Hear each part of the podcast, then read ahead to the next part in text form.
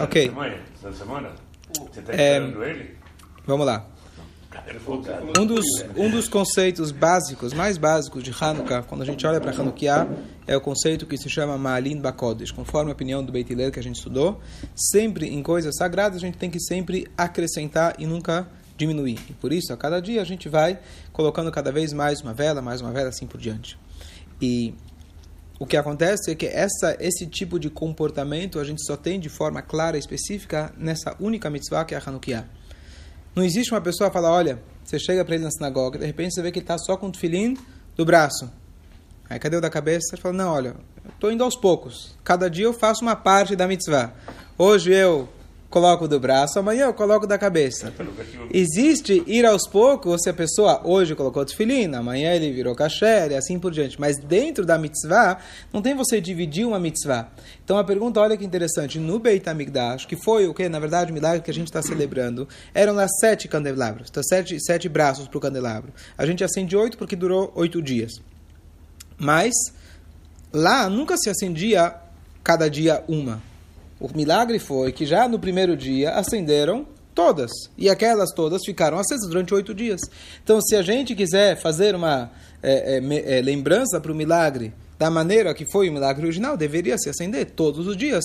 Não é 8, 7, 6, 5, conforme Bet Shammai, ou 1, 2, 3. E sim, todos os dias, acender às 8. Que esse foi o milagre original. Por que não acenderam? No Beit HaMikdash eram sete. Três de um lado, três do outro e uma no meio. Essa do meio não é igual ao nosso shamash. O nosso shamash, shamash significa aquele que serve os outros. Para que, que ele serve? Um, para acender. Número dois, porque a gente não pode aproveitar da luz da vela. Então, caso eu for ficar tá escuro, eu estou aproveitando delas, então eu tenho shamash para garantir que ele não faz parte da mitzvah. Na, na menorá do Beit HaMikdash não tinha o shamash. Ele ia acendia uma por uma, não é que ele pegava uma e acendia as outras. Ele acendia uma por uma e pronto. Então eram sete, uma- um candelabro com sete. Então, mais, um pergunta, mais uma pergunta interessante que eu vi. Alguém falou, poxa, se é para a gente lembrar o milagre, por que uma chama tão pequena? A gente sabe que, por exemplo, na Avdalá você não usa uma chama, você usa tochas. E se você fizer tochas para Hanukkah, não serve. Tem que ser luzi- eh, velinhas individuais. Então, a resposta para tudo isso é, talvez a tua pergunta também, por que acender só durante a noite, não que não fique sete dias direto, como o Nissim falou, não teria como ser os oito dias direto, porque uma questão que no Beit HaMikdash eles sempre reacendiam a cada 24 horas. Mas a tua pergunta, por que será que você só faz para acender para durar meia hora após anoitecer e se não faz durar 24 horas? Poderia se fazer 24 horas. Aliás, na sinagoga existe esse costume. Aqui a gente não faz, uma questão também de, de perigo, mas estou dizendo, tô dizendo, na sinagoga tem várias sinagogas que deixam, é, a gente deixa a forma, não é fogo mesmo. Mas numa sinagoga existem aqueles que costumam deixar os oito dias direto e se apaga no meio, então você repõe e deixa tentar o deixar de o mais eh, consigo o tempo, o tempo maior possível aceso. Não é mitzvah, é mais pela questão de publicar. Você colocar as de lâmpada não serve como mitzvah. Mesmo quando você é chamado para acender na sinagoga e você fez abrahá, nem para você mesmo serviu. Serviu para um detalhe da mitzvah que se chama publicar o milagre para todo mundo, divulgar o milagre. Mas não serve como a, a mitzvah tua. Então, muitas vezes eu convido gente em casa em Hanukkah, todo mundo acende, bonito, etc. Eu dou para ele a velhinha e falo: quando você chegar na tua casa, não esquece, para você cumprir a mitzvah, você tem que acender a sua na sua casa. Tá. Então, a resposta básica para tudo isso é de que os Chachamim, eles escolheram essa mitzvah para dar para a gente o exemplo desse conceito de Malin Bakodesh. Muitas vezes que a gente acrescenta a cada dia, em santidade a gente só cresce. No mundo, de maneira geral, no mundo laico, o que conta, na verdade, é o resultado, não o seu esforço. E eu vi um exemplo bonito que o Rafetz Haim dá para isso, que um cara foi na loja e ele foi comprar um monte de ternos. Quanto custa? Sei lá, 500, 500, 500, 500. E aí ele vê um outro terno, igualzinho, e fala, quanto custa esse? 5 mil.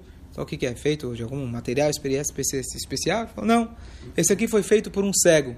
Você pode imaginar o trabalho que deu para ele fazer o, fazer o paletó? Você ia comprar esse?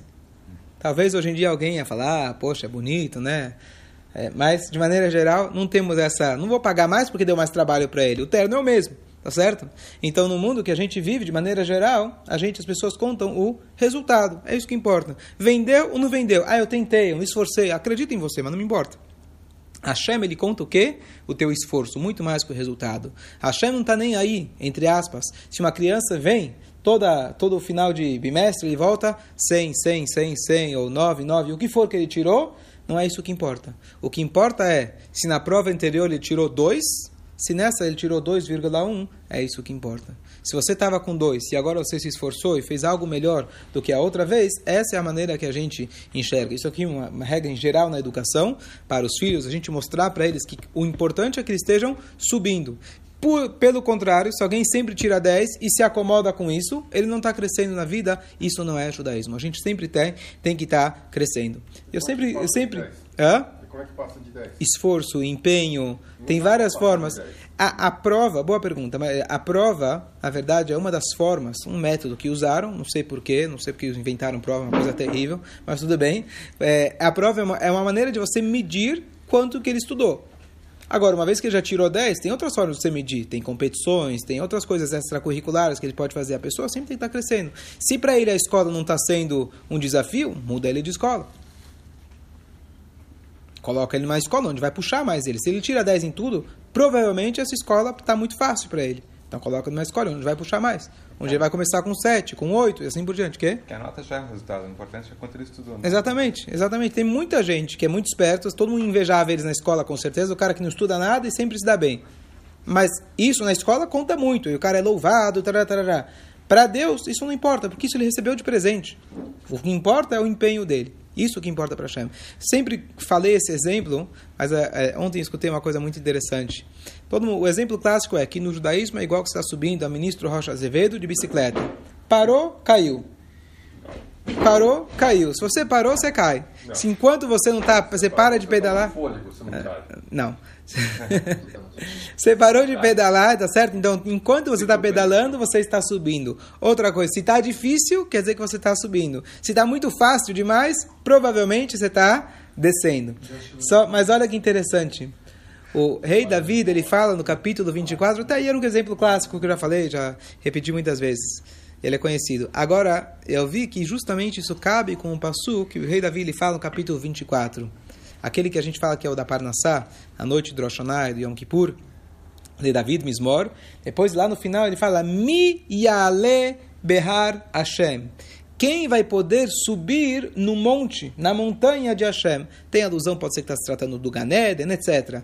Mas Mi Yale, quem vai subir? Behar Hashem, na montanha de Hashem. Ou seja, para você chegar em Hashem, para você chegar e se elevar, precisa ser subir uma montanha. Quando você sobe a montanha, tem essa regra básica. Sempre você precisa estar subindo. E entre todas as mitzvot, essa é a única que tem essa característica. Interessante. De todas as mitzvot, não tem uma mitzvah que você começa aos pouquinhos. Hoje corta um pouquinho do Brit Milá, amanhã você conclui. Não tem essa, tá certo? Imaginou? Você faz de uma vez toda a mitzvah. Na menorá, apesar que no Beit HaMikdash era tudo de uma vez, quando a ideia de Hanukkah, e agora respondendo a outra pergunta, quando a ideia de Hanukkah não é acender uma tocha, por que não? Tocha, entre aspas, simboliza você fazer muito barulho, você fazer muita coisa. Aquele menino que tira 10 em tudo. Não precisa, é uma chama contanto que é uma chama pequenininha. Mas você sabe o efeito que ela tem? A gente sabe, com uma chama, pode Deus nos livre, o fogo que ela pode gerar. Inclusive, as pessoas às vezes não tomam cuidado e todo ano, infelizmente, tem história de pessoal que queima a casa, Deus nos livre, por causa de uma chaminha de Hanukkah. Mas, com essa chama, a cada dia você vai acrescentando. Esse é o princípio básico da educação, esse é o princípio básico para a gente não se enjoar de nós mesmos. Muitas vezes no trabalho, a gente se enjoa. No estudo da Torá, a gente se enjoa. Na reza, a gente se enjoa. Por quê? Porque a partir do momento que a pessoa já se acostumou, então aqui não tem novidade nenhuma. Se não tem novidade, fica chato, fica monótono. É, essa é a regra em tudo, mesmo em Torá, mesmo em mitzvot, especialmente, especialmente nessas coisas. Ela se torna absolutamente mecânica. Qual é a forma de você ter um fogo? Você todo dia colocar para você um novo desafio. E aqui, na verdade, o inverso, justamente, do que no mundo aí afora. Qual que é o objetivo da maioria das pessoas? Trabalhar para ter dinheiro suficiente para não precisar mais trabalhar. Uhum. Não. No judaísmo, você vai trabalhar para continuar trabalhando e continuar trabalhando, porque se essa é a sua missão aqui na vida, você vai continuar trabalhando. Mas eu já tenho dinheiro suficiente. Mas quem falou que o objetivo do trabalho é, é ter dinheiro? O objetivo do trabalho também é ter dinheiro, mas o objetivo do dinheiro é o quê? Servir a Deus. Então, se aquele ofício é aquilo que você está fazendo bem para, ou, para trazendo a sua função aqui para esse mundo, você não tem que parar em momento nenhum. Certo? Então, essa é uma das mensagens principais de Hanukkah. E ontem, justamente, eu estava esperando uma fila aí num lugar E eu abri um, um, um, link interessante, quem quiser depois eu posso mandar, que eles fizeram aqui 10 entrevistas de pessoas que tiveram com o Rebbe. Aqui você tem uma, uma, uma mulher, o sobrenome dela é Silverstein. É, hoje é uma, uma tipo, é uma Rebbe, né? uma pessoa reconhecida etc. E ela conta que quando era jovem, ela foi teve uma irridut na época, ainda podia teve uma, uma, uma, um encontro particular com o Rebbe. E o Rebbe perguntou: "Você já está procurando Shidur?" Ela falou: "Sim". E aí o Rebbe fala: "Então, você está precisando de alguém, etc." E o Rebbe fala: "Você já conheceu fulano e fulano?" E ela falou: "Esse foi o primeiro cara que eu encontrei." Ela falou: "Sim." E ele falou: "E qual o problema?" Ele falou: "Olha, é um menino maravilhoso, mas não é para mim." Bom, aí Rebbe foi para o segundo, que também era o outro que, ele tinha, que ela tinha se encontrado. Ela falou, cara, maravilhoso, mas não é para mim. Terceiro, quarto, quinto, ela não falou os números para não, não parecer um negócio. E exatamente o Rebbe, o Rebbe falou nome por nome. Ela falou, ainda não sabia que todos os jovens, os meninos, quando eles vão sair alguém, eles escrevem para o Rebbe. E o Rebbe só, as pessoas só saem, é, na época, né, até hoje a gente faz isso quando tem, tinha aprovação do Rebbe. Então, ela achou que era pura profecia. Com certeza é profecia também, porque o fato de lembrar todos os nomes e saber quem, como, aonde, mas de qualquer jeito. Bom, aí, depois de falar, passar por todos os nomes, o Rebbe perguntou pra, falou para ela: Eu lembro que da última vez que a gente conversou, eu perguntei o que, que você gosta, e você falou que você gosta bastante de ler. O que, que você lê? Ela falou: Eu gosto de ler novels, né? Como fala em português? Romances. Romances. Aí o Rebbe fala para ela: Você sabe que romances entram na categoria de ficção. Ficção não é verdade. Então, tudo aquilo que você lê nos livros, naquela questão de romance e amor, como estão nos livros, é ficção. É dos livros, mas o livro não é realidade. O que, que é a realidade? A realidade é quando um casal, quando um jovem rapaz, uma meia moça, eles se encontram e eles percebem uma pequena, pequena, pequena chama entre eles, muito pequena, mas eles veem esse potencial é o dia a dia de se ajudar, de se, é, de se amar, de conversar, onde você vai plantando, plantando, que você vai fazer florescer o amor. E aí, ela não contou qual deles que ela casou, se é um do outro ou um deles, mas. É, e essa foi a mensagem que ela passou. Então, de novo, aqui a ideia da chama uma chama bem pequena, que ela, se ela for bem cultivada, ela depois vai ser uma chama muito grande, que é a ideia número um dessa é, é, é, é do, do, amor. Então já contei isso várias vezes, mas a ideia de, de, de o erro que a gente tem, que a gente foi educado é, pela televisão, né, o Rabino Hask estava falando, nem conhecia tudo que ele falou, mas ele estava falando por quem a gente foi educado. Ele estava falando agora que foi o, o Shiva do, do Gugu, né? o Shiva dele. Aí no Shiva dele estava falando o que, que ele trouxe aqui para esse mundo. E começou a descrever todas as coisas que ao longo dos anos ele trouxe para cá. E isso foi o que deu educação para a maioria de nós certo? Rede Globo, SBT, e é com isso, com essa cabeça que a gente é educado. Então não é, não é de se espantar que quando você chega para falar de amor, de verdadeiro amor, as pessoas têm um conceito, uma concepção, completamente diferente. Então o que o Rebbe falou para ela, realmente a gente não, é, claro, não temos que buscar esse tipo de coisa, mas por algum motivo ou outro, a pessoa já leu esses romances, a pessoa já né, por algum motivo assistiu quando deveria ter assistido, saiba que isso aqui não é realidade e a realidade é completamente diferente. É muito, e é, é, é muito mais o amor que vem depois, o investimento que você dá no amor do que aquele, aquela paixão descrita lá em Hollywood, etc. Comentários? Podemos continuar? Não, por verdade. Ah, o segundo, essa assim, está bem ligada com, com com Hanukkah. Essa aqui é uma entrevista do Yehuda Avner. Ele era, fazia parte do, do, do, do, do, do staff do primeiro-ministro em é, dos, dos, cinco primeiros ministros em Israel de é, em, em, em 1977. Ele estava, ele esteve com o presidente Carter em Camp David. Menachem Begin mandou ele para ir conversar com o Rebbe. E ele conta como ele ficou empolgado e etc. Conversou sobre vários assuntos e o Rebbe deu para ele dicas militares, coisas que coisa, ninguém sabia o conhecimento dele, isso a gente já conhece. E aí ele teve uma conversa um pouco mais profunda com o Rebbe. E o Rebbe, no meio da conversa, que ele fez uma pergunta, o Rebbe, em vez de responder a pergunta, o Rebbe trouxe para ele uma parábola. O Rebbe falou para ele: se você vai até a tua casa e você abre o armário da sua cozinha e você vê lá uma vela que, que é a vela? Cera e pavio. O que acontece? Alguém pode chegar e dizer que isso não é uma vela. Isso é cera e pavio. Quando isso se torna uma vela, na hora que você acende, aí você vê a utilidade que tem dessa junção do pavio com a cera, então é, aí se torna uma vela. E o Rebbe vira e fala para ele: Esse é meu trabalho, esse é meu trabalho. Tá bom. E aí ele continuaram, acho que por mais duas, três horas de, de e era e, e já acho que começou à meia-noite, era três da manhã, finalmente ele, o Rebbe se levanta, ele se levanta, e aí ele está saindo, na hora que ele vai embora, ele pergunta para o Rebbe em Yiddish, acho que era em Yiddish que ele falava, ele fala, Rebbe, você acendeu a minha vela? O Rebbe fala para ele, eu não acendi a sua vela, mas eu te dei o fósforo. Porque acender a vela, cada um sozinho tem que fazer isso. Cada um, só você mesmo pode acender a sua vela. Aqui dá uma lição muito importante, que eu já comentei inúmeras vezes. A concepção e a noção errada que as pessoas têm de um tzadik. Ah, então rezo para o tzadik, o tzadik faz por mim, isso seria um intermediário. Um tzadik não é intermediário. O tzadik, ele está aqui para te lembrar quem você é e não para ele fazer por você. Essa história é a mais clássica de todas, que ele diz: Eu te dei o fósforo, eu estou aqui para te dar o fósforo. Quem vai riscar o fósforo e acender tem que ser você. Mais uma vez, a ideia de fogo ligado com Hanukkah, cada um tem que acender a sua própria vela. Fala. Mas a gente não Tzadik, ele pode, a linguagem que a gente fala, seja um melitz yosher. Melitz seria um, um bom advogado nosso, certo? Mas para o advogado custa caro. Você sabe muito bem disso. Custa muito caro o advogado. Então, se você vai ver em todos os todas as cartas que as pessoas mandavam para o Rebbe, eu acho que sem exceção nenhuma, não sei que eu esteja enganado, quando o Rebbe estava respondendo e dando brachot, o Rebbe fala, amém, tem estudo de Torá, estudo Ritas, eh, dá tzedakah, acende vela Shabbat, coloca tefilin, ou seja, ele está te mostrando, claro que ele te dá uma ajuda, entre aspas, por ele ser um tzadik, o tzadik tem uma força especial, porém, a essência de tudo isso é ele te ligar, você diretamente a Deus, e não você fala com ele e ele fala com Deus. Ele está te ajudando você se ligar com Deus, certo?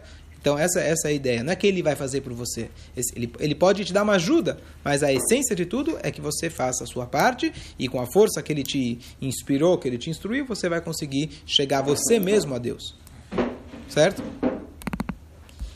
Vamos lá, mais uma e a gente conclui. É, essa história é fantástica, muito, muito bonita. Também a gente acreditar naquilo que a gente falou, é, que todo Yehudi, ele tem uma, uma chama pequena, todo Yehudi, ele tem, na verdade, dentro de si, esse potinho intocável de óleo, de conexão. Depois, aqui uma história fantástica. Essa aqui é uma mulher chamada é, Reni Carmiel, e ela, ela, ela teve, na verdade, ela, ela trabalhava em Israel, e morava em Kfar Chabad. Em 75, ela tinha ela ela tinha estava terminando o prazo dela que ela tinha tirado de férias de gravidez de, de nascimento e ela logo antes de voltar para o trabalho dela ela foi oferecida para ela um, um trabalho muito difícil ela era professora e em Israel tem uma rede de escolas que chamam Tekumá Tekumá significa de levantar e é feito especialmente para crianças que vieram de casas, Deus nos livre, destruídas, crianças que muitas delas já têm, é, já têm BO é, na polícia, mas pode imaginar que tipo de, de, de, de famílias eram essas. E ligaram para ela, oferecendo para ela o, o, trabalho, e só para deixar ela ciente que os últimos, dois últimos professores não aguentaram e pediram as contas. Então ela perguntou para o Rebbe se ela deveria ir, e o Rebbe deu força e falou: vai. Então ela foi para lá, foi realmente um trabalho muito difícil, cada criança. Ela falou: eu me esforçava o máximo para dar tudo que eu podia para, de alguma maneira, trazer algum tipo de influência positiva para essas crianças. E ela contou que uma dessas crianças, na verdade, a mãe, que a, a mãe dela tinha fugido, Deus nos livre, com um árabe. E ela estava agora com um árabe. E a filha dela, ela decidiu tirar ela da escola de repente, claro, pela situação dela lá, que ela, não sei se ela, não sei, ela fugiu da casa dela, o marido, etc. Ela foi ficar, Deus nos livre, com esse árabe. Então ela tirou o filho dessa escola. E a escola tentou de tudo e não tinha jeito, com esse, esse tipo de situação, não tinha jeito nenhum. E ela escreveu para o Rebbe. Ela falou, Rebbe, o que, que eu faço? O Rebbe perguntou para ela, você sabe a data de aniversário dela? Ela falou, sim, justo eu sei, a gente tem, né, marcado, aniversário judaico, tudo. Então o Rebbe falou, então você vai falar o capítulo dela todos os dias. E a cada ano você muda. Tá bom? Dito e feito, não perdeu completamente contato com aquela aluna pequena, aquela criança. E ela falou que ela começou todo ano fazia, fazia o capítulo dela e a cada ano ela ia ela ia mudando o capítulo. E ela falou: "Bom, depois de tantos anos que se passaram, ela falou: com certeza a minha vida inteira já tá, vou ter que continuar fazendo o capítulo dessa menina". Diz ela que 14 anos depois, o marido dela estava em determinado evento e chega uma menina, uma moça, uma mulher, na verdade, para ela e fala: Ah, senhor, você é o marido da fulana e fulana? Falou sim. Ah, estou tantos anos procurando ela, já tinha esquecido o nome dela, eu só lembrava que ela era de Kfar Chabad. Eu estou procurando ela, mas como eu vou chegar e falar em Kfar Chabad? Eu estou procurando alguém que eu não sei o nome. Né? Quantas pessoas já não moram lá? Mas aí eu vi você, eu reconheci. Ele não reconheceu ela, mas ele sabia da história. E não sei se ele nunca, talvez nunca tinha visto a menina, mas ele sabia da história. E aí, então, então, tomara que você daqui 14 anos possa ainda ser reconhecível, né? Bezrat Hashem. Quem? Você? Eu? 14 anos depois ainda tá, dá para reconhecer? Isso. Bom, e aí, de qualquer jeito, de qualquer jeito, em resumo, essa mulher estava casada com filhos e Balchuvá completa. A história era longa, mas quem salvou ela foi um projeto que tem em Israel lindíssimo que chama Yad Lachim, que é, na verdade, Yad, mão para os irmãos, que é justamente se preocupando com isso, com essas mulheres, Deus nos livre, além de serem pegas pelos árabes, muitas vezes são levadas lá para a cidade deles e aí sofrem muito. Então, esse Yad Lachim tem um projeto lindíssimo e perigosíssimo de se fazer e conseguiram salvar essa menina e deram para ela a educação e etc. E ela se tornou, trouxe uma família. E ela viu realmente que aqueles 14 anos de Teilim, que às vezes ensina pra gente que às vezes não tem nada que você possa fazer com uma pessoa. Já falou, já tentou, não sei o quê. O que você pode fazer? Rezar por ela. Você pode rezar por ela. E aqui vem a ideia, se a gente acredita em alguém, se a gente acredita em Hashem, se a gente acredita que todo Yodi, ele tem um frasco intocável dentro dele, lá na frente, se Deus quiser, ou a gente vai poder ver, ou a gente não vai poder ver, mas com certeza a gente consegue alimentar esse frasco em algum momento lá na frente, isso aqui vai voltar e com certeza você vai ver a luz, a chama, o brilho que ele tem. Vou perguntar, hoje a gente reza o Salmo 118 por Rebbe, né?